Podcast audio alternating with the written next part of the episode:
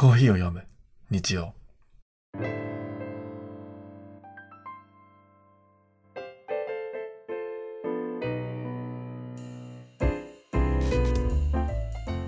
毎週日曜の朝コーヒーにまつわるニュースレターを読みながらコーヒーについてゆるーく語り合うインターネットラジオ。皆さんコーヒーはもう入れ始めましたか？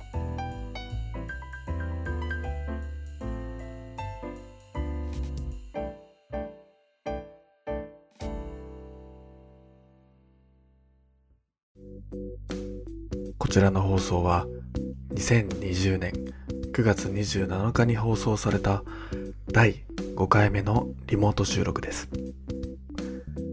テーマは眠れる獅子アジアちなみに私店長名倉はまだオーストラリアのメルボルンに住んでおりましたおはようございます。おはようございます。あというわけで今日も始めていきましょう。今日もこのスタンダードジャパンの発行しているニュースレター、これを読みながら伊沢さんと一緒にコーヒーについてお話をしていこうと思います。はい。よし、じゃあ早速いきましょう。なんかタイトルがもうかっこいいですね。眠れる獅子アジアっていうことで、今日はアジアのことなんですかね。これ、いつもどこにかかってるかなかなか難しくて判断。確かに。でいろんな多分あの記事がある中でってことですよね。多分そうだと思います。うんどこかにかかってると思うんですさあこの眠れる獅子アジアがどこにかかってくるのかっていうところも楽しみなんですが早速読んでいきましょう、あこれ一番最初のあのトシさんが書かれている記事の中に10月1日は国際コーヒーの日って書かれてますがそう、はい10月1日コーヒーの日ですねそうですね。これは毎年この10月1日とかこの週に東京コーヒーフェスティバルが開かれるんでしたっけ？えーっと、毎年であれ。ば毎年であれば、いや、まあ、この近辺ですかね。このあ近辺の辺ですかねそうですね。あの、土日開催なので、ああそっかそっか若干ずれたりとか。そうですね、はいそう東京コーヒーフェスティバルっていうまあ東京では一番大きいのかなどうなのかなまあいろんなえ全国からまあ世界からコーヒー屋さんが集まるイベントですよね。去年はもうメルゲストシティがメルボルンということでメルボルンの方が来てくれて実際にそのメルボルンのコーヒーを飲めるなんていう機会がまさにこの東京コーヒーフェスティバルであって。で、まあ、今年は、まあねあのコロナの影響でなくなってしまったんですけどもなんかこの10月1日に向けていろんな世界で、えーイベントが行われるみたいで前回の収録でもなんか確かそういうのありましたよね。えーっと、ありましたね。うんえっとなんだっけななんかオンラインイベント。うん、オンラインで世界のコーヒー屋さんコーヒーの人たちとお話の話が聞けるみたいなそんなな感じがありました。はい。うんありましたね。うん、東京が唯一入ってなかったっていうのがね ちょっとあれなんですけどねはい。えそっかこれ2015年に生まれたんですねこの記念日がみたいですね。ここに書いてある通りだと。結構はい最近ですね、そうしたらそうですね。まだここ5年ぐらい、5、6うん年のうん話。うんああそうなんだ。全然なんか昔からあると思ってましたね。そう私もっと前からあると思ってたんですけど、は実は最近っていう。いはい。へえじゃあ早速記事の方に行きます行きましょうか,、かはい。ね。This Week in Coffee ということで世界のコーヒーニュース。SCA の2018年2019年期アニュアルレポート SCA というのはスペシャルコーヒーアソシエーションスペシャルコーヒー協会というところですね。が2018年2019年の19年期のアニュアルレポートを公開しました。このレポートは SCA のほか各種協議会の運営を行うワールドコーヒーイベント等の関連団体の情報も反映された同団体初となる連携レポート活動報告にはスタンダードの記事でも触れた生豆の価格危機対策イニシアティブや新設された研究機関に関する情報も記載されていますということですね。これはまあ、はいあのコーヒーのこの1年を通して、まあ、2018年から2019年を通してのどういった動きがあったのかとかそういうまとめみたいなやつですかね。そうですね。うんうんうん。はい。まあ、SCA っていうのは、えっと、さっきあった通り、スペシャリティコーヒー協会の略なんですけれど、えっと、まあ、各国にこういう協会あって、日本だとうん SCAJ って言って、はい。えっと、ジャパンですね、のあったりとか、アメリカとかヨーロッパで各ところがあって、それのま、まあ、一番、まと、もう大元というか、うんうんうん。えっと、なので、各国のその協会が出している情報をこうまたさらに集めたレポートってことになってるのかなと。うん、そうですね。なんか今、いうふうにリはンクに飛んでみたんですけど、まあこれ PDF で、えー英語で全部書かれてますね。いろんななんか取り組みがそれぞれ1ページごとにまとめられてるっていう感じですね。い、そうですね。うん多分この、まあ、スタンダードジャパンでも取り上げたっておっしゃ言ってたんですけど、まあ、こはいのコーヒーの、えっ、と何でしたっけ？えーっとそうだこの生生豆の価格危機とかなんかちょっとまああの馴染みのないことかもしれないんですけどこういうことがコーヒー業界では2018年2019年ではこういうことが起きてたよっていう感じですね。そうですね。あの、今、コーヒーのおま、豆の値段って、こう、今までにないぐらいめちゃくちゃ安いですうよん、ね。値段が。そうか。そうですよね。で、生豆の値段が安いと結局作っても儲からないんで、作るのやうんめちゃったりとかするんですね。そうですよね。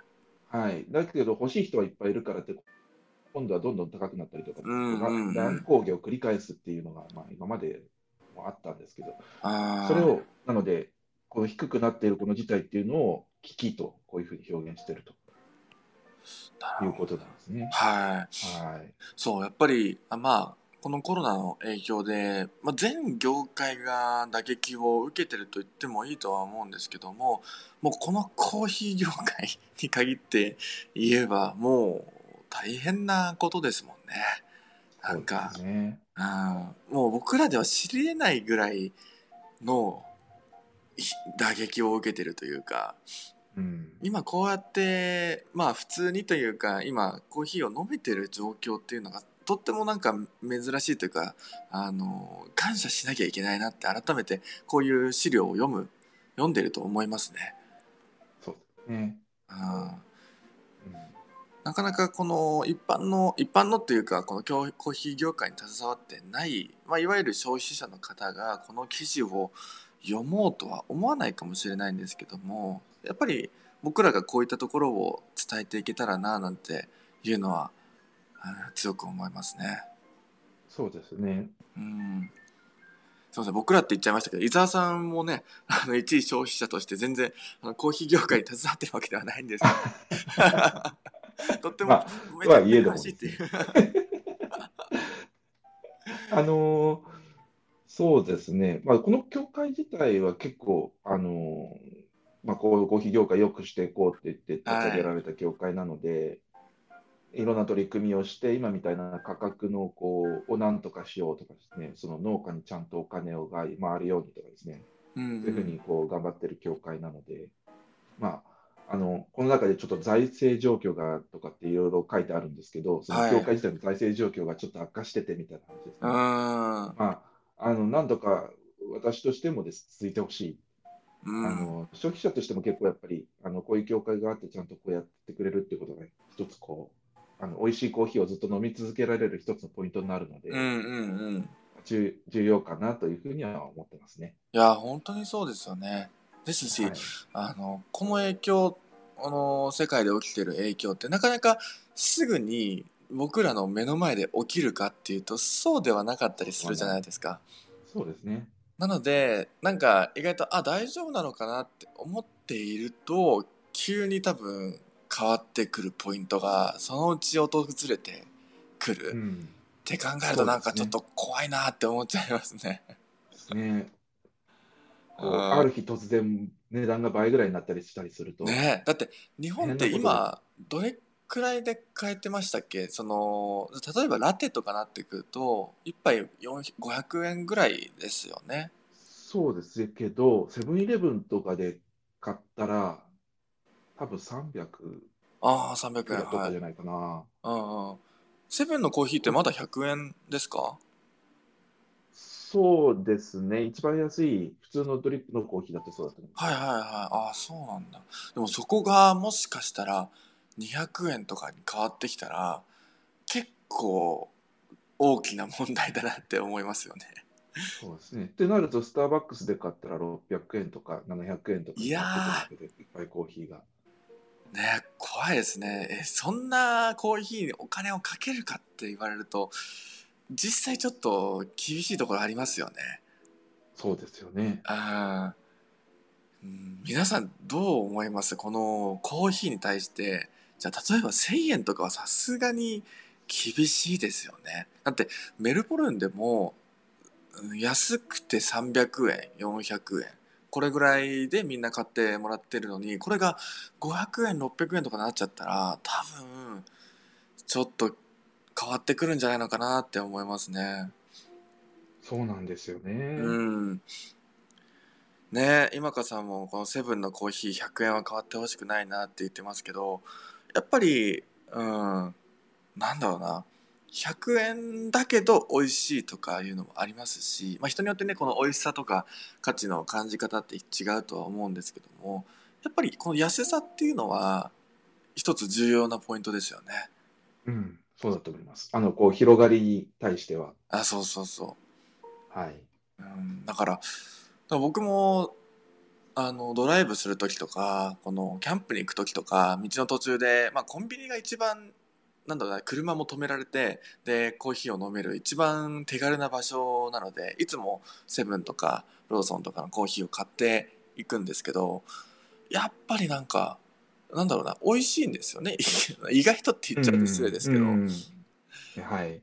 なんやかんやこのねセブンのコーヒーとかってちょっと美味しくないとか品質が低いとかそれで100円だとか言われてますけど僕は意外と嫌いじゃないんですよね。ね今かさん1000円以上は芸者とかならわかりますがスタバとかでも500円以内で飲めてほしいですね。ああ確かにな。ああ、そうですよね。うんあーそうこの芸者とか芸者っていうのはこの、まあ、いわゆる高級品っていうイメージですよねちょっと希少価値の高くてかつすごくフルーティーな、えー面白い味わいが出る品種があるんですけども、はい。それだとねの生豆自体の値段もめちゃくちゃ高いので 1,000円ぐらいしないと、うんうんはいその、売り側としてもね 厳しいっていう話が出てきてしまうんですけども。そうですね。あーでも作るのも大変なんで。なんかでも、1,000円とか2,000円とかにしてもやっぱりそれ以上の価値が本当にあるのかって思う時もありません、なんか。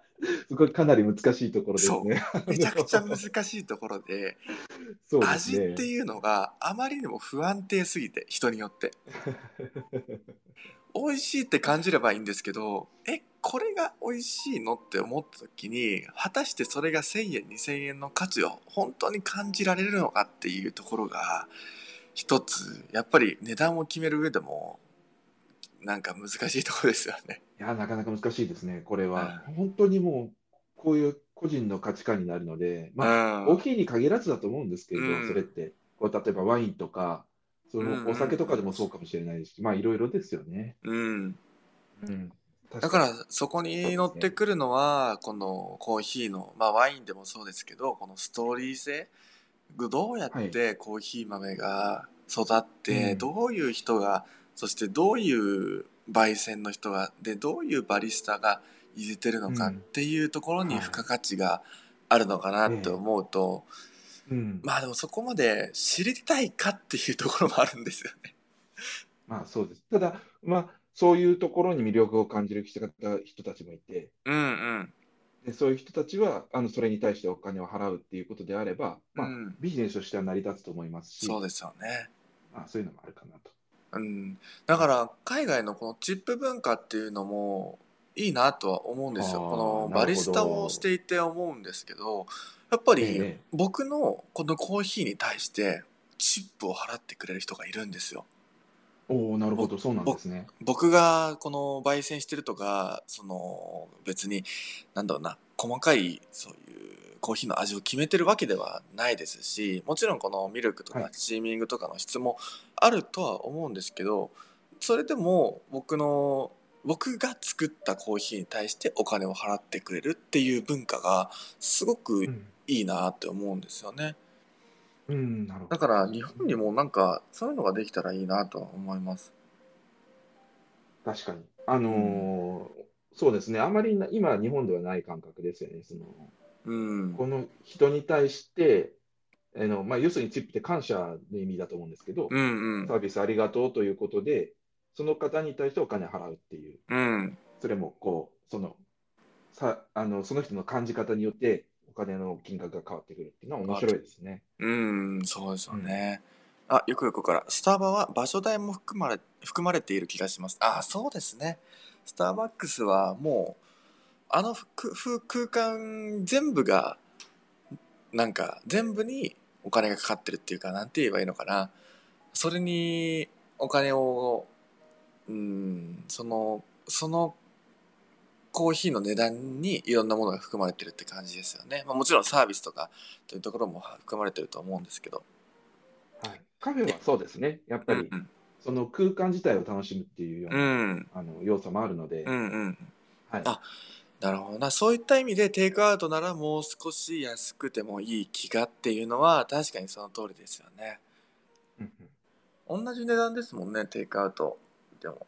そうですね。海外とかだと結構こう、中で席によっても値段が違ったりしますよね。サービス料とああ、あの、あります。あの、実際、このメルボルンで、ここ最近、もうコロナの渦中の中に新しくお店を建てた、えーところがあって、これがオナコーヒーと言われるコーヒー屋さはいんなんですはいはいはい。も本来、本来というか、もともとキャンベラっていうオーストラリアの首都にしかお店がなかったんですが、今年初めてメルボルンにお店を構えて、まあこの、えっ、と、何月だったっけな、4月5月ぐらいだったんですよ、今年の。なので、もう最初からもうテイクアウェイしかできないっていう状況だったんですね。う、おーなるほど。はい。で、そこで、あの、初めて知ったんですけど、このオナコーヒーは、この店内とテイクアウェイの値段を分けてるって言ってたんですよ。はい。うんあ、そうなんだって思って。でも、結局テイクアウェイしかできなかったので、まあ、値段等は、あの、別に分かんなかったんですけど。まあそそうですね。そうそうヨーロッパとか行くと、席料と、うんまあ、別でかかるんで、うんうん。例えばテラス席だったら安い、奥行ったら高いとか、うん。あの、テイクアウトだったら安いとか、まあそういうの、値段分かれてますね。そうですね。イタリアなんて特に、なんだっけな、聞いた話ですけど、この、はい。イタリアってもうスタンディングのカフェが多い。立ち席が多いですね。はい、うん多いって聞いて、で、逆に、その席にゆっくり座って飲むとお金がかかるかかるって言われる。そうそうそうそうそうそう。ああ、やっぱそうなんですね。はい。日本の立ち飲み屋形式です。なるほど。うん、それ面白いですよね、なんか。はい。逆逆ですん。もんね、このゆくゆくが言っているこの理論と。そうですね、逆ですね。うんテイクアウェイなら別にいいけど、席を使うならもっとお金かかるよっていうね。そう。席料が取られますね。ねえ。はい。面白いですよね。そう、あー何の話してたっけな。結構話取れちゃいましたけど。えっと、スタンダードとの村本さんが、えっと、聞か、聞いていただいてるみたいで。本当だ。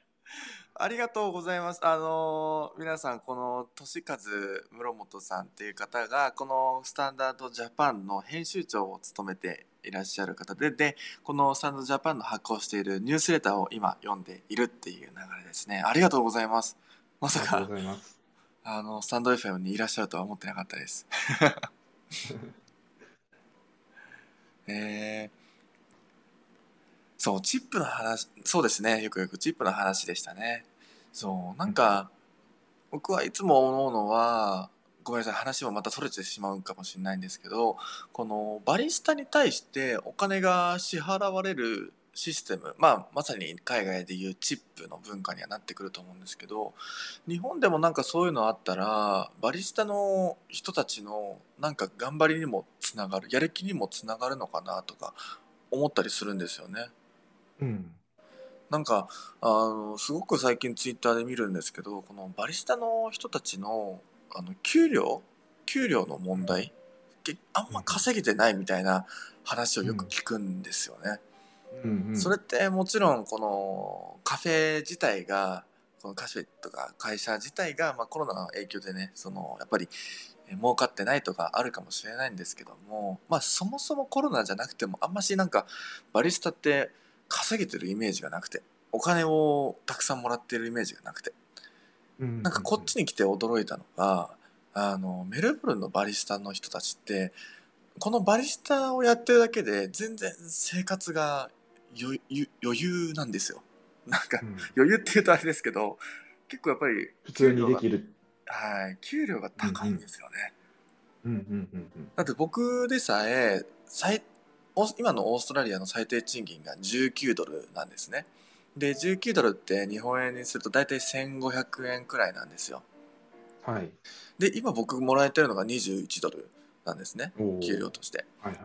はい、であのもう一人僕のカフェでヘッドバリスタっていうもうあの僕の、まあ、上っていう立場なんですけどボスみたいな立場でヘッドバリスタがいるんですけども彼はもっともらってるって言ってたんですね。うん。具体的な値る段は教えてもらわなかったんですけどはいはい。なんかそう思うとまあなんか日本のバリスタの人たちはなんだろうな難しいののかなってこのバリスタだけだと難しい世界なのかなとも思ったりしました。こういうツイッターとか見ててなるそうですね。うん。まあ、長時間労働になりがちだっていうところもあって、ああそっか。はい。で、結構、うん無給で働かないといけないような時間がどうしてもできちゃったりとうんか、そうですね。はい。ところがあるっていう話を聞きますね。うん。そうなんかあゆくゆくは。日本の今でも美容師にはチップ文化があるんです。そうなんですね美容師になるんですね。ですね。へえ。僕払ったことがない美容師さんに。ごめんなさい。私もそうですね。おー。やっぱりあ美容師さんもね、最近こう指名したりとか、あーそそういうの出てきたりとか、いい美容師さんと、はい。はい。そっか指名料っていうのがいわゆるチップになってくるってことなのかなイメージそんな感じ本当にチップを払う文化ができてるのかもしれないですね。あーあーでもそれ面白いですね。うん。やっぱり髪の毛もね髪切るのも全然人によって違いますもんね。ですし、その髪切っていただいてる間のこう対応っていうか、ああそうですね。あるじゃないですか、美容師さんあありますだから、チップ制になるのもよくわかりますね。うんそうちなみに僕ももうここ45年はずっと同じ人に切ってもらってて 実は、ああ、そうなんですね。はい、だから多分指名料入ってるのかなって思ってます勝手に。いつもなんかこの人でお願いしますっていうので。はいはいはい。うん。なんかねバリスタそれがあるとちょっとどうどうなんですかね。この人で入れ入れてくださいっていうのはなかなか厳しいかもしれないんですけどまあ、ちょっといろいろですよね。例えばお店に対してっていうのもあるかもしれないうんうんうんそうですね。リスタさん個人に対してっていうのもあるかもしれない。うん。サーブしてくださる人に対してっていうのもあるかもしれないですし。うんいいですよ、はい。そういうのあったらなんか嬉しいですよね。僕もなんかあの実際なんだこっちの人ってすごく褒め上手なのでめっちゃはいはい言ってくれるんですよ、もう今日のおお前のコーヒーめっちゃ最高だったよとかもうこの地域で一番だよみたいなことを冗談でも何でもお世辞でもめちゃくちゃ嬉しいんですよね言ってくれると。あ言葉だけでもうん。ー言われるとなんかこう、たの嬉しいものなんですかね、やっぱり。いやめっちゃ嬉しいですよだって。あ、そうなんですね。はい、だってあの、まあ、海外っていうのもあるかもしれないんですけどこの違った文化の人たちにこの日本人っていうねこのアイデンティティの中でコーヒーを作ってでそれがこの海外の人たちに認められてるっていう感覚なんですよね。うんうんうんと思うとうね。なんかはいやってて本当に良かったなって思いますね、そういうこと、それは。なるほどうん。なんかそれっていいですね、結構。日本でも、日本でもというか、私も、うんあの、積極的に言っていこうかなって今日思いましたけど。もうぜひ、ぜひ行ってってください。本当に嬉しいと思います。だって言われることないですもん、その日本で。そうですね。うんやっぱり、なんかそういう、ちょっとこう、なんていうんですか、あの、褒める、人を褒めるっていうのが、ちょっと恥ずか気恥ずかしいみたいな、ああ、そういう。感覚が日本にあって、うん。うん。いや、でもバリスタとして、は、あれでうん、すよね。はい。嬉しいです。なるほど。じゃあ皆さんもけ積極的にね、こう、今日コーヒーすごく美味しいみたいなのをいや、本当にあの、ぜひ、うん あの、コーヒー屋さん、どんなコーヒー屋さんでも、なんか、今日、あの、飲んだ後でもいいので、あの、美味しかったよって言ってもらえると、なんか、やっててよかったなってバリスタは思うので、ぜひ皆さん、あの、一言でもいいので声かけてあげてください。そうですね。多分、お金を渡すとかなってくると、ちょっと、あの、戸惑うと思うので、さいきなりね、え、これって私のお金なのかな？それとも、あの、このカフェに払ってくれてるのかな？みたいな感じで思うかもしれないので、急に渡すとあれかも制度がしれなですないいとね、あ、そうそうそうそう。制度がちゃんと整ってないから。そう、あの、もらっていいのかなって思っちゃいますもんね。うんうん。困っちゃうぞ、逆にそう、絶対困っう。ちゃう。えー、何何何ってなっちゃうから。はい。まあ、なんか仲良くなったらでもいいと思うので、うん。はい。そうっていう。感じですね。言葉だけでも。はい。ですね。今かさん、チップ製は日本にもあったらいいのにと思うことあります。特にこんな時期だとお店でいただくコーヒーは特別、えー美味しく感じますし、より応援したい気も出てきますって、そうですよね。なんか、応援するっていうのは、この、これを、なんだろう、応援するっていう気持ちを、お金で表すとか、お金じゃなくてもなんかね、目の前でそういうアクションを起こせるっていうのはいいことですよね。うんゆくゆこ、今かさん、一部のお金に余裕のあるお客様が気持ちで、えーくださったり、お店からも拒否しなくていいとされてりします。チップ制ではないけど、チップ OK だったりします。ああ、そうなんですね。そそういうところもあるってはいいうところですね。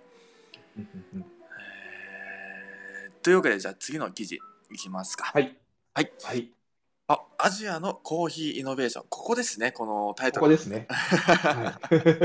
えっと、アジ獅子、眠れる獅子アジアっていうタイトルがかけられてて、これがまさにこの記事のここですね、アジアのコーヒーイノベーションという記事があります。COVID-19 の影響で日本のインスタントコーヒー消費量が増え、ベトナムからのロブスター生豆輸入量が増加中。このトレンドが継続すれば、ベトナムがブラジルをブラジルを抜いて日本のコーヒー輸入先ナンバーワンになるかもしれない。と日経アジアンレビューが報じています。このニュースのようにアジアで生産されているコーヒーといえばロブスター種が話題に上がることが多いですが近年そのイメージが変わりつつありますということでこれびっくりですね。びっくりですね。ああ、うんそうなんですね。うん、ベトナムがブラジルを抜くっていうことがあるんですね。はい。まあ、まずちょっと前提、ねうんうん前提として前提というかあの予備知識としてお話しするとこのロブスター豆っていうのが、はいあー書かれているんですけどもこれは、まあ、いわゆるコーヒーの、まあ、大きな分け方でアラビカとロブスタっていう分け方ができますよね。でその分け方でいくと、このアラビカっていうのが、まあ、高級なお豆の方。でロブスタっていうのは、えーいわゆるうーんコマーシャルコーヒーって言われるんですけどよりえーインスタントコーヒーとかそういうより消費多く消費される、えーもの。ちょっと味の品質というかあのフルーティーな味わいはしないけどまああのコーヒーインスタントコーヒーとかに使われるよっていうロブスター品種ですねこれが増えているっていうことですね。そうですね。ロブスターは、あの、えっと、アラビカに比べると標高が低くてもうんしっかり育ってくれたり、病気とかに強いんで、そうですね。た大量に作れるっていうのがあって、うんうん。あのそういうこう、アジアとかでは結構多く作られてる品種そうですね。ですね。うんはいだからすごく育てやすいって聞きますよねロブスターの豆はそうみ、そうみたいですね。うん結構気候変動にも強くて。うんうんはい。なんですけど、その、ちょっと独特の香りがしたりとかしてる。苦味が強かったりするんで、うんうんうんはい。あのーっていうような、まあ、特徴があるコーヒー。なはい。ので、使い方として、インスタントコーヒーとか缶コーヒーとかに使われることが多いかな。うんうん。このはい。ベトナムからのロブスター生豆って書いてあるんですけどもやっぱりこのベトナムでもこのロブスターのコーヒーが飲まれているって聞いたんですね。でベトナムのコーヒーの飲み方ってこのロブスターこのコーヒーの中に練乳を入れるみたいなんですよね。うん、うん。そうベトナムコーヒはい、うん。ベトナムコーヒー。いわゆるこのベトナムコーヒーって言われる飲み方なんですけどもそれくらー。い、はいはい。この甘さと苦さこの甘いのを入れても飲めるっていうかそれぐらい苦いロブスター品種、苦ロブスターの豆なんですよね。うんそうだからまだベトナムコーヒーっていうのを飲んだことがないのでいまいちどうどういう味がするのかっていうのはちょっと試してみたいところなんですけどねそうですね。今かさんがベトナムでコーヒーと聞くと激甘のイメージですね。うんもう練乳がねうん そうそう、練乳で。すごいですよねはい。ら僕らがこのラテで、まあ、ミルクを混ぜるように練乳を入れるって感じですよね。そうですね。あの、ベトナムは、なので、まあ、ブラジルでもロブスター品種いっぱい作って、日本にも輸入してるんですけど、ロブスターって考えると、ベトナムは世界一位ああ、でそっかそっか。はい。なので、あの、い一番いっぱい作ってるところではコーヒーのたくさん作ってる、あの、産地、もうベブラジルとかコロンビアとかに次ぐぐらいのうん。巨大産地うなんですよね、んうん。実は。うん。はい意外ですよね。その、僕もまあ、あの、知識として、このベトナムっていうのは、あの、すごく、ベトナ、あの、ブラジルに次いでっていうことはよく聞いてたりしてたんですけど、やっぱり、はいはいなんだろうな、コーヒーのイメージって、この、えーアフリカとか、例えば南米とか、そういったイメージが強いんですけど、まあ、ブラジルがまさにそうなんですけど、うんベトナムでこんなに作ってるんだっていうイメージが、なかなか湧きづらくて。あんまりこう言われないですよね。うん。あ喫茶店行って、ベトナムっていうコーヒーは多分並んでないあ、確かに。ですよ。はうんこれな、なんでなんですかね？ちょっとした印象操作じゃないですかね？なんか違う、そうなんだろうな。なんか、い。やっぱりですね、うん。うん。あのー日本でこう喫茶店で飲む品種がアラビカがメインっていうところがあって、うん。ロブスター自体はインスタントコーヒーとかに使われるんで、やっぱりその品種としては表に出てこない、うんうんうん。あ品種とか国としてですね、国名としてっていうのが大きいのかなと、喫茶店で行ってみんなベトナムとかコロンビアとかブルーマウンテンとかっていうところにはちょっと並ばないっていうことなんでしょうね、多分。そっか、まあそうですよね。なんか、ベトナムコーヒーと、あとはじゃあケニアのコーヒーを並べられた時に、全く、なんだろうな、あの、偏見とかなしに見たとしても、なんか、あ、アフリカなんだ、アフリカの豆の方がちょっと良さそうだなっていう、なんか、見てしまいそうな気がしてて。うん、多分そういうこう文化的な話の印象があるんでしょうね。ああ、ね。でもそのイメージが少しずつ変わりつつあるっていうことですよね。はい、そうですね。うん、ロブスターもどんどんどんどんあの品種改良というかいろんな生成方法とかも研究がされてってすごく美味しくなってるっていう僕イメージがあってそうそう、なんか最近そうらしい。私もちょっとロブスター最近飲んだことがないんであれなんですけど、はいだいぶ美味しくなってるっていう話を聞くことがありますね。うんうんうんなんかそうしたらすごくなんだろうなまたこのアラビカ品種のあのフルーティーなすごく美味しいコーヒーとはまた違った味わいのコーヒーが出てきてなんか面白くなりそうだな面白いかもしれない。はい、はロブスターはあのカフェラテというか、エスプレッソで出すとあのクレマがちゃんと出て、い。うんうんうん。クレマっていうのは泡ですけどね、うん。こう起こした柔らかい泡がちゃんと出て、いいよって話を聞いたりしますんで、ああ、そうか。クレマが出やすいんですね。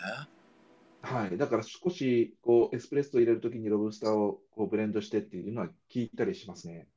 ああ、なんかそう考えるといいですねこのクレマっていうのが結構意外とあのコーヒーをラテを作るときに、まあ、特にラテアートを作るときに重要なあの、泡っていうか色っていうか重要なやつなんですけどこれがないと綺麗ななんかラテアートが僕描けなくて。っていう感覚があって。でも確かにこのロブスターはなんだろうなクレマがすごく出やすい印象がありますね。なんかイメージがつきやすい。うんうんうんうん逆になんかこのアラビカ品種とかはドリップ向きなのかなって今思いました。フィルターのコーヒああ、そうですね。はい。ーうんだからこっちでももちろんあのあでもどうなんだろうな。あのうちで使ってるのがエスプレッソ使ってるのがブレンドなのででブレンドも、あの生産国しか書かれてないのでこのアラアラビカかブロブスタかっていうのが書かれてないんですよね。どうなんだろうな。多分ロブスター品種は混じってると思うんですけど。うんうんうんうん。へえでもこれが増えたらよりこのエスプレッソの味も変わってくるってことですよねそうですね。変わって、うんこうもう、そうですね。風味がまたちょっと変わってくるんじゃないかと思いますね。白い面白いな今かさん確かにアフリカの方が東南アジアよりネームバリューがありますよねそうですよねでもラオスとかベトナムのコーヒー豆を通販で買ってみたことがあるのですがとても美味しかったですあそうなんですねこの後出てきますね。あ出てきます話じゃがあはい。じゃあ。読んでい。きますかすいません。そう話がどんどん盛り上がっちゃって。えー例えば。行きましょうか、先はい、に例。えば、はインドネシアでは収穫後の生成プロレスを改善することで複雑なフレーバーを生み出す努力が続けられています。というのも同国は気候的にはコーヒー栽培に適していながらも農地の標高の高さから高地で高値で取取引される一部の品種を栽培しづらいという悩みを抱えているのです。この記事ではカーボニックマセレーションや農園の土壌にいる微生物を勘案した発酵方法動物の消化系から採取された乳酸菌を使った発酵方法などイノベーティブな取り組みが紹介されていますということですね。あで次のところに、えーアメリカ農務省が共同で開催したバーチャルカッピングではラオスラオス産のコーヒーがお披露目されましたっていうことですね。はい。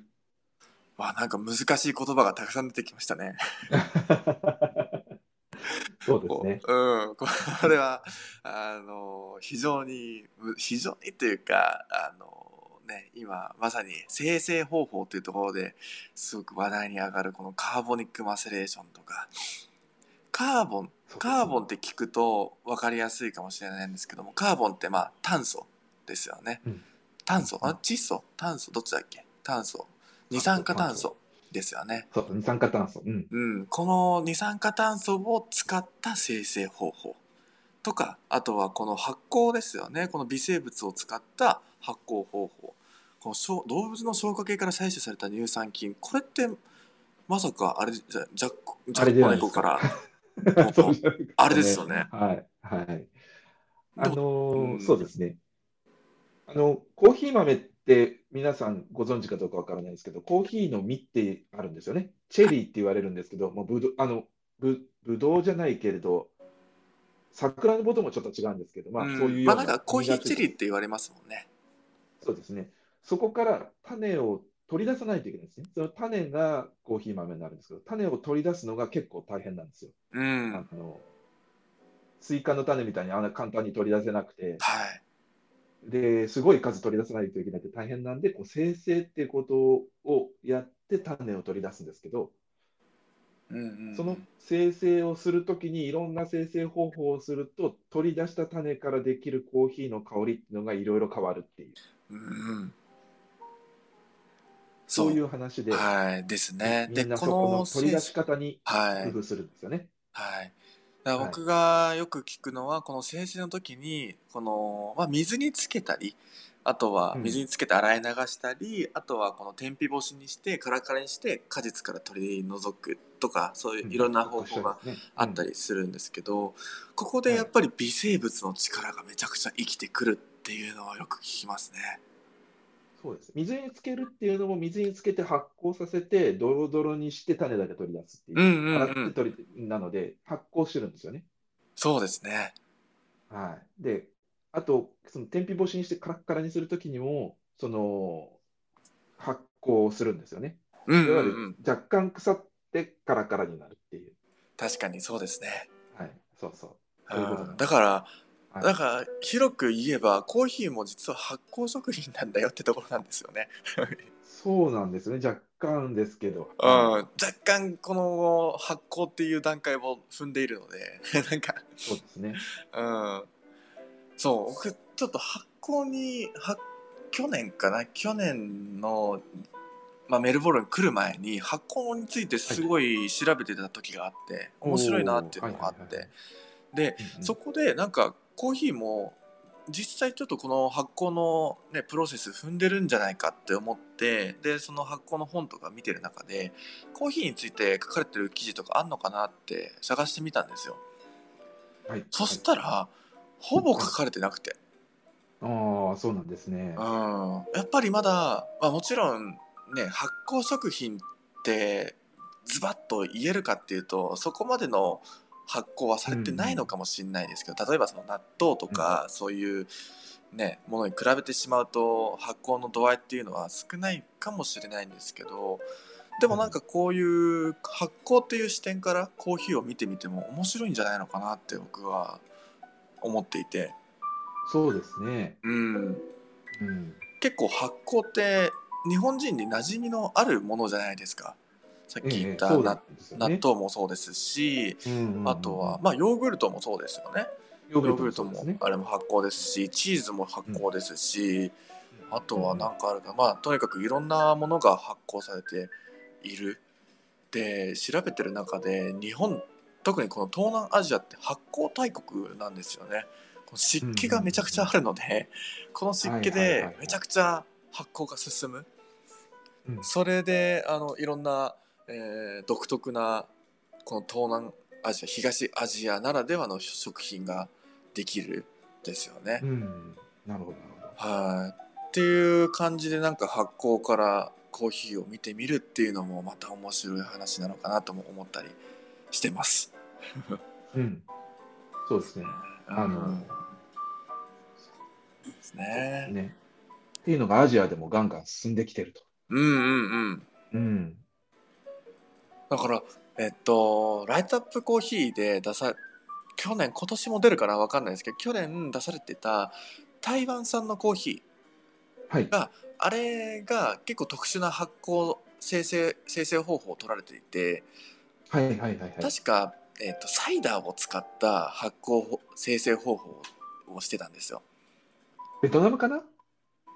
あ、ベトナムでしたっけ？あ、ベトナムか。ベトナムですね、それは。ベトナムか。はい、あの、ライトアップコーヒーの。はい。ベトナムの、ね。はい、サイはいはい、ベトナムサイダー工房使ったやつ。はい、そう、サイダーとか使ってて、あー面白いなって思いましたね。これ、美味しいんですよね。ねえ、面白いですよね。はい。今年も出るかな。ねえ、どう、どうなんですかね。はい。なんか、発酵から見ると、多分いろんな、なんか、なんだサイダーもそうですけど、いろんなもの使えそうですよね。だって二酸化炭素も使ってるってことは、なんかいろんなこと、いろんな別の素材も使って発酵ができそうな気がしてますうん。本当ですよね。そう、今川さんコーヒー豆って若干発酵してたんですねって、そうなんですよね。今、そこがすごく注目されてる、その発酵のさせ方っていうのがはい。もうここ、この発酵っていうだけでめちゃくちゃ研究されてますもんね。うんそうですね。今、すごいですね。うん。そうだから、この発酵でどれだけ味が変わるかっていうのも皆さんに感じてほしいです。うんうん。ねちょっと続きいきますか。えーっと、はいバーチャルカッピングではラオス産のコーヒーがお披露目されましたっていうところで終わってますね。で、えー、もともとは今年のスペシャルティーコーヒーエキスポでカッピングイベントが開催される予定でしたが、パンデミックの影響で展示会自体が中止になったことから、急遽リリースをバーチャルイベントに転用。50人を超える参加者のほとんどが初めてラオス産のコーヒーを遠隔で楽しむことになりました。あるロースターでは YouTube 上でカッピングの様子を公開しています。生産から流通工程まで今後さらに新しい取り組みが出てきそうですということですね。はい。はいラオスっていうのがまたね、面白いですよね。そうですね。んはい。なかなか聞かないですよね、ラオスさんっていうのは。そうですね。うん。でも意外とこのラオラオスとかベトナムとかあとはそこら辺の近隣のこの東南アジアの国々のコーヒーって意外と日本に来ているって僕思っていて、うんうん。まあ、やっぱりインスタントコーヒーがすごくあるので、その中に多分ブレンドされて入ってきてるんじゃないのかなって思ってます。っていうのもなんか僕の友達でラオス産のコーヒーラオスだったっけな？多分ラオスだったと思うんですけどラオス産のコーヒーを日本に、えー輸入というかそういう取り組みをしてるラオス産のコーヒーをもっと盛り上げようみたいな取り組みをしている人がいてでそこでなんか彼が話してたんですよね。ラオス産のコーヒーって意外と日本に入ってきてるんだよっていう話をしててあそうなんだってなんか印象に覚えてますね。そうなんですね。うんなんかどんどんどんどんこういう、まあ、ニッチじゃないですけどあんまし聞いたことない国のコーヒーが飲めるとでそこが意外と美味しいじゃんってなるとなんか魅力的に感じますよね。そうですね。あまりこう混ぜなくて、いろんなところとブレンドせずに、うんラオスのコーヒーとしてでくると、あのー認知度も広まってうんうんいいのかなって思いますうね。ん、いいですよね。はい。はい。というわけで、じゃあ次のニュースに行きたいと思います。10月1日のこ国際コーヒーの日に合わせて UCC がコーヒーの偏愛家たちによるオールナイトイベントを9月30日水曜日、えー夜10時から翌朝3時までに開催します。豪華メンバーが参加するこのイベントには誰でもオンラインかつ無料で視聴ができますということですね。なんか面白そうなイベントがありますね。そうですね。これも UCC なんで、はい。あの、日本語ですよね。ですね。ああー、いろんな方がえ、参加されますね。本当ですか？ちょっと、ちょっと見てみます、僕も。はい。えーっと、えー、誰だろう。でもすごいですね。オールナイトっていうね。そうですね。この時間にやる、10時からスタートの朝の3時までってどういうすごいですよねしかも平日にやるっていう。平日に、水曜日ですからね。果たして集まるのかっていうところですよ。すごいですね。えー、ああ、もうすごい人たちが。そうですね。出た、あのーボーンさん。さ。僕の、僕の大大好きっていうか、僕にコーヒーを教えてくれたボーンさん。ボーンさんですね。出たボーンさんもいますしあとそうですね皆さんき、まあ、ほとんど聞いたことない方かもしれないんですけど、まあ、1名取り上げるとこのバリスタチャンピオンシップっていうねこのはい。なんだろうなバリスタコーヒー界で言われるもう世界大会世界、まあ、大会があってそれで優勝何回も優勝されてる。2回ぐらい優勝されてるんでしたっけ？されてる方が石谷さんですね。この方も出ますね、えーっと、なので、各、こう、そうですね。うん。大会で結構優勝されてる方が登壇されるのうん。と、あと、あとあれですねあのチョコレート好きな方はもしかしたら知ってるかもしれないんですけどビーントゥーバーチョコレートって聞いたことあります？皆さんミニマルですね。ミニマルはい、ミニマルビーントゥーバーチョコレート。これ、はい僕、お店行ったことがあって、美味しいんですよね。美味しいですね。ねこのチョコレート。チョコレートも、このスペシャルティというか、存在するんだなって思って、あシングルオリジンか。シングルオリジンチョコレートか。そういうのが存国の在する。名前書いてあるんですよね。うん、そうそうそどこどこの国のチョコレート、カカオ豆からできたチョコレートです。これ面白いですよね。食べ比べすると全然違うんですよ。そう、全然違う。全部美味しいっていう。ねはい。えあとはなんか、女優さんも出ますね。この人知らないな。コーヒーが好きなんですかね。多分。うん。へえ。はいすごい、シェフもいらっしゃいますね。そうですね。パティス、パティスリーだから、そうですね。うん。へスイえーツ作られるシェフの方。うんうんうん。いいな、ボーンさん。MC またやってる。MC なんですね。すごいですよね。このコーヒー愛好家でここに出れるっていうことですよね。よくわからない。本当に。何やってる人なのかっていうのが。いや、もうめっちゃ面白いですよね。いや、本当この人のちょっとマ働きニアックなうん。話になりそうなので、あの、なんですけど、はいえーと、9月30日の22時から、YouTube ですね。うんうんうん。はい。いや、これめちゃくちゃマニアックですよ、多分。多分も もう夜に開催してるって時点でもうマニアックですよね。う5時間。5時間。5時間ぶっ通しで話すっていう。何を話すんだって感じですよ。いや、でも面白いですよ。あのーえっと、ブレンド焙煎のお話とか、うんうんうん。あとはコーヒーマリアージュペアリングの紹介、あー、ペアリングいいですね。はい。あと、驚きのコーヒー愛を紹介って、これはまあ、もう、なんなんでしょうね。うんうんもう偏愛っていうのがすごいですね。偏愛か。偏愛っていう、偏愛形があって、偏愛っていうのがもう本当になんか物語ってますけれど、ねはい。見ていただけるとちょっと笑えるかもしれないですえ。うね。ん。ちょっと、マニアックすぎて笑っちゃうかも。う んまあ、ぜひ興味ある方は、えー、なんて調べればいいかな、UCC のサイトから飛べるのかな？えーっああ、違うかな？と、そうですね。これうんはどうやって調べたらいいんでしょうね。えねーっえ。と、ドリオールナイトカフェで出てくるかな？YouTube に入って、YouTube で UCC で検索するのが早いかな。ああ、なるほど。それだとできそうですね。うーんと、出てこないですね。なかなか難しい。ままあ、まあ、あの、本当に気になる方は、えっ、と、このね、スタンダードジャパンのニュースレターを登録していただくのが一番早いかもしれないそうですね。あの、かっこ、バックナンバー見ていただければ今日の見れるので、ですあ、それをね。見ていただくのがいいですね。そうしましょう。はいそうですね。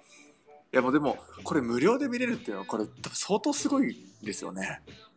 そうですね。あ相当すぐ。これめちゃくちゃすごい。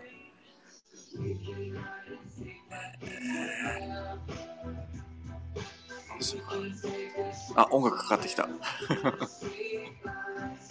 これはあれですね。UCC の私がチャンネルを開いてるからです、ね。ああ、なるほど。何の音かなと思って UCC の YouTube チャンネルは存在してるってことなんですね。あ、そうです。YouTube チャンネルがあって、多分そこ、それを開いたら自動的に再生されたんだとあ、なるほど。何の音かなってちょっと思って。OK です。まあ、あの気になる方はぜひ、あのーこのスタンダードジャパンのニュースレターを登録していただくか、はい。あの忘れなければ僕がこの詳細欄にこの、ね、スタあスタンド FM の詳細欄に載せておきますのでリンクを、はい。えーそこから飛んでいただければと思います。ですね。じゃあ次の記事いきます。はい。えー1960年代から活躍するギタリストカルロス・サンタナがコーヒー事業をローンチ売上の一部はサンタナ一家が運営する慈善基金の活動に伝われ使われるということですね。ご存知ですかこのカルロス・サンタナは？あの、グラミー賞何度も取ってる、えーめちゃくちゃ有名な、ごめんなさい知らなかった、えーむちゃくちゃ有名なギタリストです。あそうなんです本当だ。コーヒー作ってますね。すごい。すいません。あのご存知の方いらっしゃったらごめんなさい、ま全然僕知らなかったです。えー、なんかでもこういうね有名な方がコーヒー事業をコーヒー事業に携わっていただけるので本当いいですよね。はい、そうですね。うん。裾野裾野が広がるっていうか。へえ面白いですね。うん。はあ、今川さん、コーヒーの部屋以下、しかもオールナイト、水曜夜、仕事の後の疲れ次第次第ですが、めっちゃ視聴したいですね、ということですね。いや、もう本当に、あの、絶対寝ちゃいますよね、これね。次の日が、次の日が大変です。いや、本当全部聞くなんて、ね、逆にちょっと視聴者数とか気になりますよね。何人聞いてるのっていう。ねっていうところで、えーカルロス・サンタナさんっていう超有名、はいえーグラミー賞を何度も受賞しているギタリストの方がコーヒー事業をやっているよっていう、えー記事でした。はい。すいません、はい僕の知識があんまりしないので次に行かせていただきます。行きましょう。は えースウェーデンのコーヒー企業グループが企業グループは2030年までにコーヒーの栽培生成消費か消費工程で出るゴミを完全になくすことを目標に、えーサーキュラーコーヒーコミュニケーションイニシアティブを立ち上げましたっていうことですね。スウェーデンこの北欧北欧ってもうねコーヒー消費量世界ナンバーワンですからね。スウェーデンかな、ね。スウェーデンでしたっけ、うんえっと、ノルウェーかな？どっちかな？ノルウェーかな？ノルウェーでちょっしたと私も、どっちかはっきりしないですけうん。ど、まあでもとにかくこの消コーヒー消費量が半端ないっていう北欧ですね。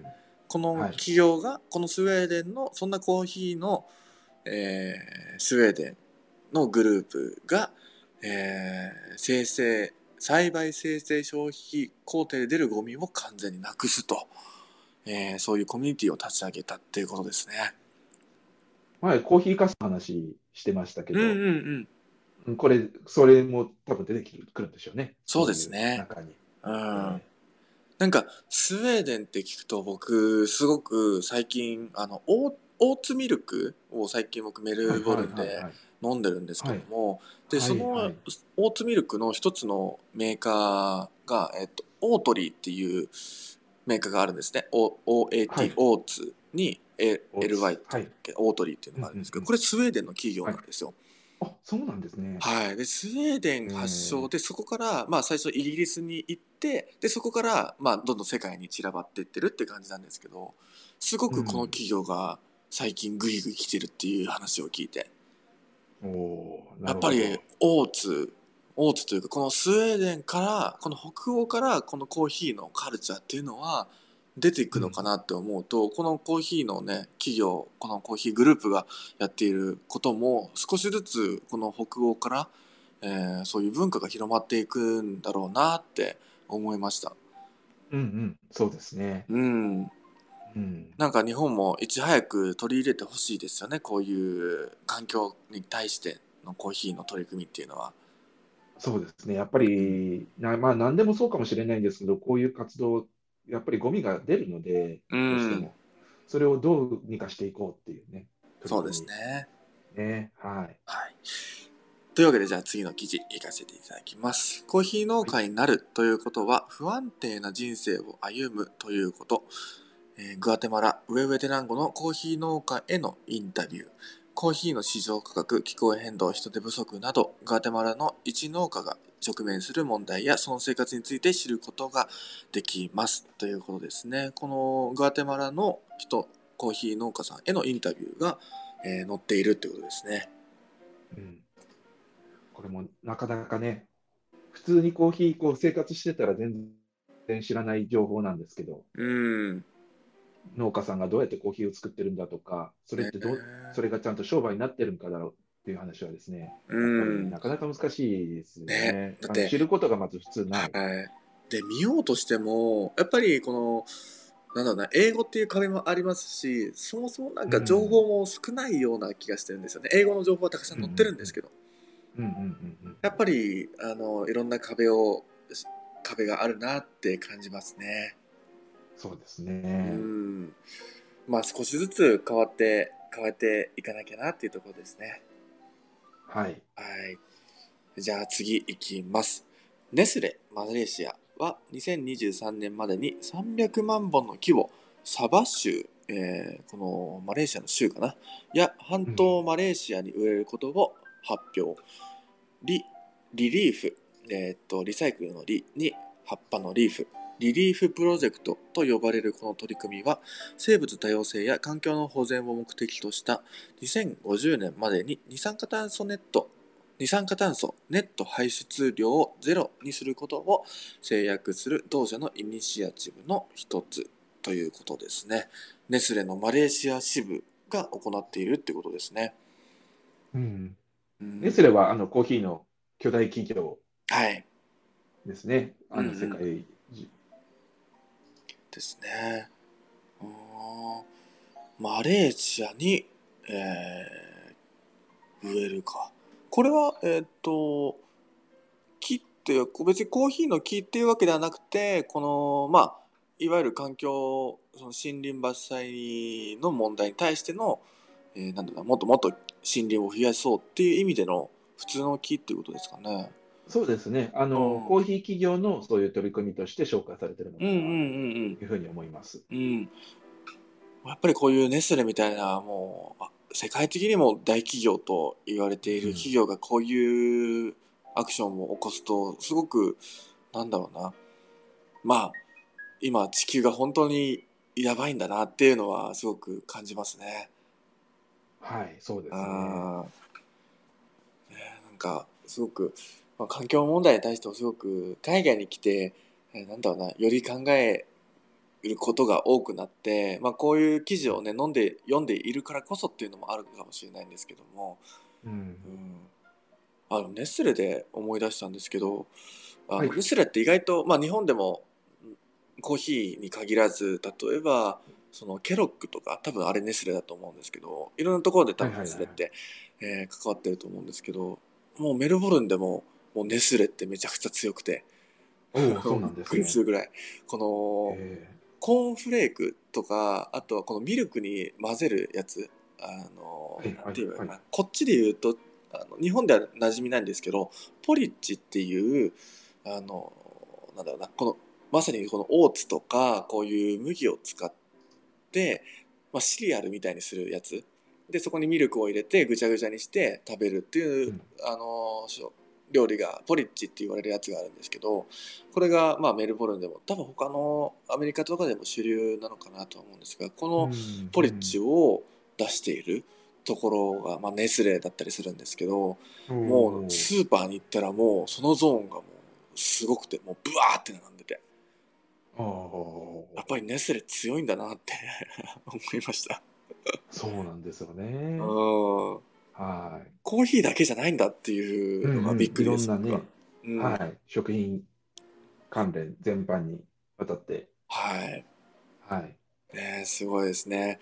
という感じで記事はこの辺でおしまいですね。はい。で、えっ、と、今週のコーヒーを紹介させていただきます。What We Are Drinking ということで、これ東京のお店らしいですね。ブラスコーヒーベイシーズ。東京にあるお店ですね。コーヒーの面白さや、コーヒーの面白さである多様性や新しい視点を発信していくコンセプトのもと、流流通量が少なく、コーヒー屋さんでもほとんど取り扱われないアジア産のコーヒーに注目。あもうまさにこの記事っていうか、あの、スタンダニュースレターの通りですね。このアジア産のコーヒーに注目しているってところで。うん。そうですね。うん。これ東京のどこにあるんですかね。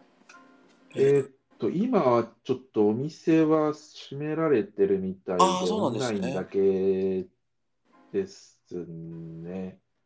あは、インスタグラムにい。一飛んで旦クローズしされてるみたいあそうなんですね。えー、でもはい初めて聞いた。東京か。へえ。でもこのアジア産のコーヒーに注目しているってことですね。そうです。お店見ると、タイとか東ティモール、インドネシア、うんベトナム、ラオス、フィリピン、ミャンマはいはいー、はい。インド、いいですね。本当にアジアに特化したコーヒー屋さんですうね。ん。そう、アジアって聞くと、あの、日本だと意外と、なんだろうな、ここ最近でもアジアのお豆を、えー取り扱っているコーヒー屋さんも多いと思うんですけど、メルボルンって、アジアのコーヒーほとんど見ないんですよ。あ、そうなんですか。はい。で、やっと最近見つけたのが東ティモール。あのコーヒー豆で、東ティモールって、じゃあなんで東ティモールなんだろうって思ったらやっぱなんかオーストラリアと近いからなのかなとも思ったりしました。ああ、なるほど。地理的な問題で。そうそうそう近い地理的にめちゃくちゃ近いなって思ってでもそれくらいしか見てないんですよ。ああそうなんですね。うんなんかなんだろうもっと注目されてもいいのかなとも思ったりすするんですけどね。うん、そうですね。うんっていうコーヒー屋さんが紹介されています。ブラスコーヒーベイシーズですね。はい。えー次、えーが、あの人のコーヒーレシピ、ブルーウィングウィズということで、ブリュワーが、比嘉ありささんが紹介されていますね。ポストコーヒーのロースト兼バリスタの方ですね。ポストコーヒー出ましたね。あのもう、そうですね。あのーテレビにも紹介されたって聞きました。ああ、そうですか。はい。あの、朝の番組とかに紹介されたらしくて、はいはいはいはいはい。どれくらいのスケールになってるか、はい、わかんないんですけど、ポストコーヒーってさ、はい。はい。あれですよね、サブスクリプションですよね。ですね。はい。あの、毎月、こう、コーヒー豆が送られてくるという。はい。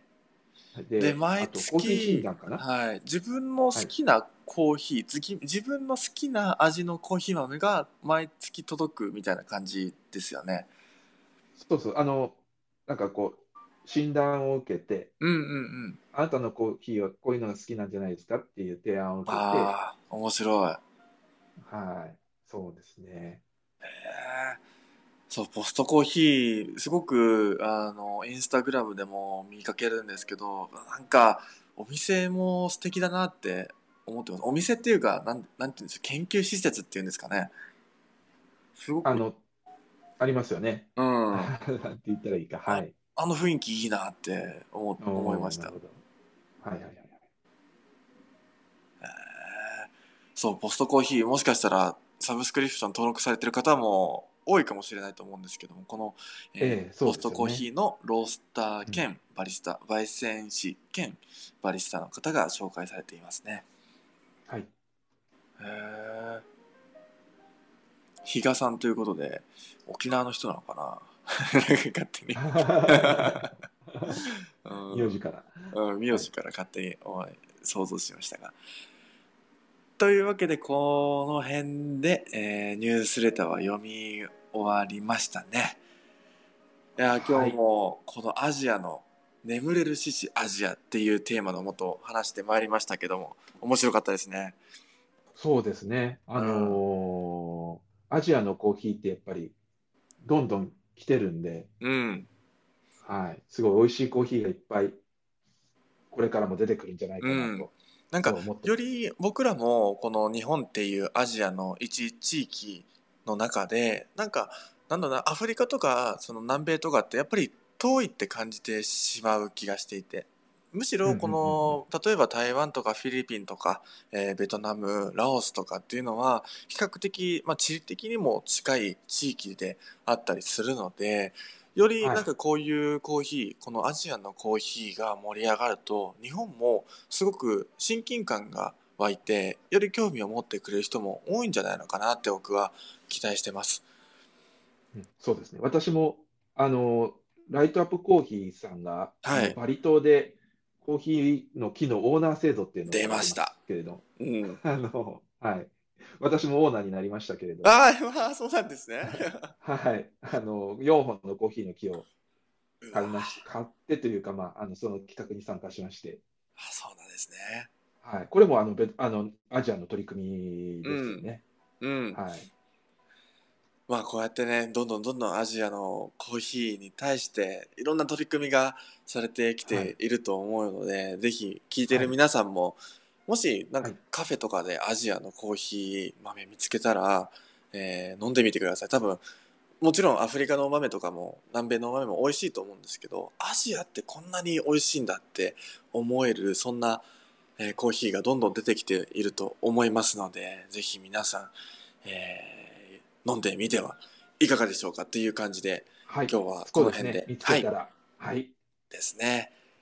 というわけで今日はこの辺でウィークエンドブリュー、えーコーヒーを読む日曜日を終わりにしようと思います。伊沢さん、はいありがとうございました。ありがとうございまし聞いた。ていただけてる皆さんも本当にありがとうございました。これアーカイブに残しておきますので、もし聞き逃した、あとちょっともうちょっと聞きたいという方がいらっしゃいましたら、ぜひアーカイブの方を飛んでいただければと思います。というわけで、今日はこの辺でおしまいにしようと思います。皆さん、ありがとうございました。ありがとうございました。コーヒーを読む日曜に関するメッセージや感想は、ツイッターで、ハッシュタグ、コーヒーを読む日曜とつけてつぶやいてください。そしてこの放送は、ラジオアプリ、スタンド FM でライブ放送後、Spotify、YouTube、Apple Podcast で配信します。お好きなプラットフォームでコーヒーを飲みながら聞いてみてください。